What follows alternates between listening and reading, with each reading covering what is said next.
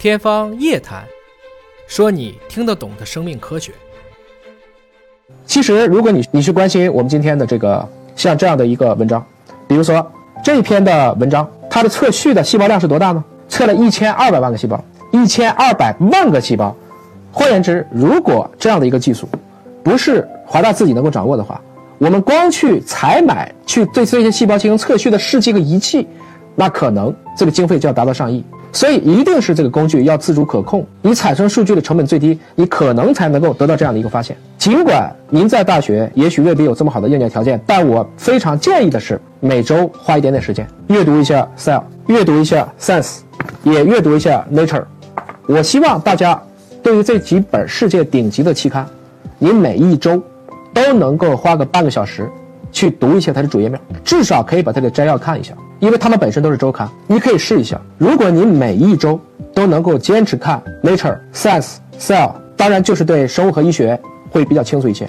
如果您是医科院校的学生，您可能还要加上《新英格兰》、《柳叶刀》、《JAMA》这几本医学的期刊。如果能坚持一年，坚持两年，您再去做对应的科研，包括做对应的工作的时候，你可能的这个思维、这个思路就会全面的跟别人不一样，因为。你不是在同一个时点去理解历史，你是跟历史一起共同成长而来的。在这个过程中，仔细的去思考这些发表在顶级期刊上的文章，它的实验设计是怎么做的？它用的工具是什么？它用的样本是什么？这个其中它用了什么样巧妙的构思是方法，还是说它就是做了比别人多得多的工作量？所以，我们今天在讨论科技创新。如果每一个人不能够跟着科技共成长的话，你是很难在别人的基础上再有一些新的突破的。所谓。嚼别人嚼过的馍是不香的。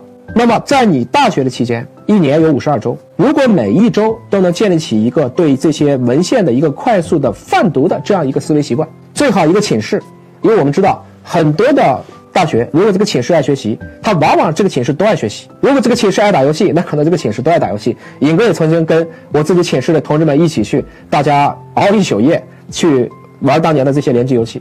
当然，我们。也会集体的去一起自习去上课。我希望的是，因为在我那个年代，你想读这样的文章是不容易的。这有个同事在讲的说，这个里面没有中文。哎呀，对不起啊，如果看这样的期刊，您还要看中文的话，那可能您不太适合未来去做这种开创性的在这个技术研发上的工作。首先，我说中文一定要学好，但是在今天的科学期刊上，全世界的确是以英文作为主要的工作语言的。希望大家。在这个过程中，一方面去看着这些文献，一方面也能在这个过程中不断的去提升自己的英文能力，尤其是专业领域的英文能力。